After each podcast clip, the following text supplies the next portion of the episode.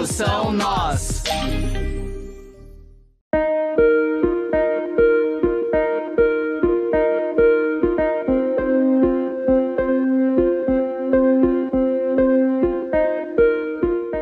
Olá, pessoal. Esse é o especial Falas que fizeram a diferença produzido pela revista Nós. Eu sou Josias Ribeiro. E eu, Mariade Ribeiro. O projeto terá três episódios, no qual traremos um pouco da história de seis ativistas, que foram essenciais para mudar a história dos negros na nossa sociedade.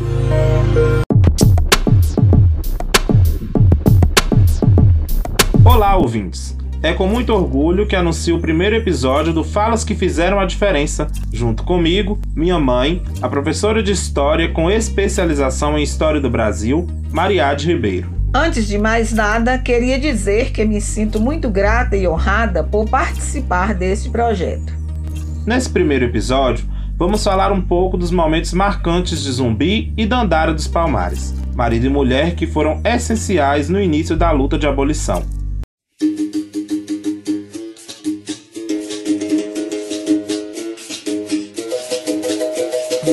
Só para dar uma situada geral, quem foi Zumbi e qual sua importância na luta por igualdade?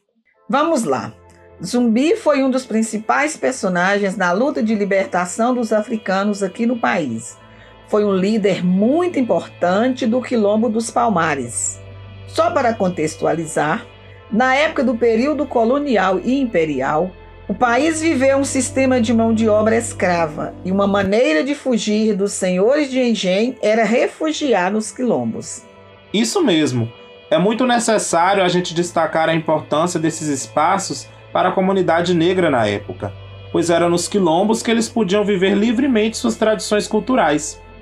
Qual o principal diferencial de Zumbi para os outros escravos?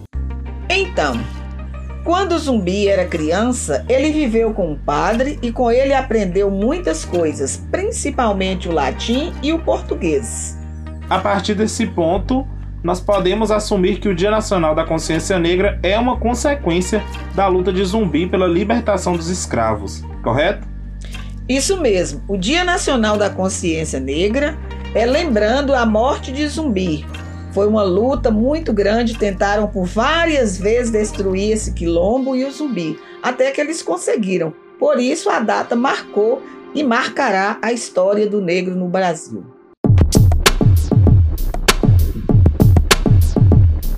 E outro ponto que está muito ligado a Zumbi é sua mulher Dandara dos Palmares, que tem uma grande relevância na história, mas não recebeu reconhecimento e importância na luta de libertação. Segundo algumas pesquisas feitas por historiadores, Dandara nasceu no Brasil e chegou aos Palmares ainda na infância. Além de dominar técnicas de capoeira, ela participava ativamente na construção de estratégias de resistência do quilombo. Era uma vez uma menina negra chamada Dandara. Ela nasceu livre, mas desde criança se uniu aos quilombolas para lutar contra a escravidão. Cresceu e se casou com Zumbi, e por sua força e coragem se tornou a líder do Quilombo dos Palmares, lá na Serra da Barriga.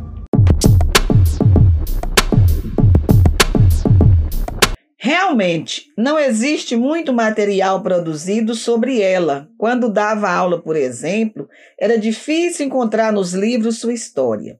Mas é importante lembrar que seu legado foi muito abalado por seus inimigos escravistas e uma boa parte da sua história foi sendo colocada às sombras de Zumbi. Mas além de plantar e trabalhar na produção de farinha, Dandara também aprendeu a caçar e era uma das pessoas que pegava em armas e liderava força contra os ataques portugueses. Como foi dito, a falta de material sobre Dandara dificultou o amplo conhecimento da sua história mas um ponto de estudo foi publicado sobre ela e a sua importância no que diz respeito às mudanças dos rumos que seu quilombo passou com as políticas dos vizinhos. Isso. Assim como o zumbi, ela também teve um grande papel nessas negociações que ocorriam por melhores condições. E só para lembrar, para não ficar muito escura essa participação da Dandara na história, Quero ressaltar aqui que no passado a mulher não tinha muito destaque na sociedade. Também será passado nos quilombos. Na verdade, quem escreveu a história não fez um pingo de questão de ressaltar essa participação de Dandara e presença nos quilombos. Ela queria a liberdade de todos e continuou a batalha. Encurralada pelo exército português, ela não se rendeu e, como uma heroína, lutou pela liberdade até a morte. Virou lenda mas seus ideais e sua voz ainda ecoam. Dandara são muitas. Resista como uma garota. Considerados um dos principais personagens na luta pela libertação dos povos africanos no Brasil e aclamado oficialmente como heroína da pátria, Zumbi e Dandara dos Palmares foram figuras extremamente necessárias para dar o pontapé inicial na luta contra a escravidão todo o reconhecimento a essas duas lendas históricas.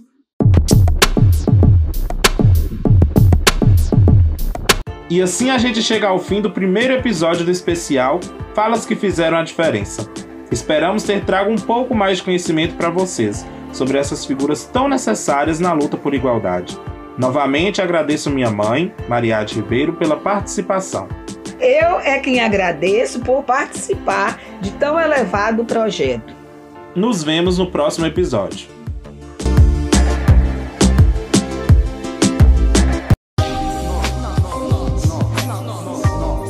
Produção nova.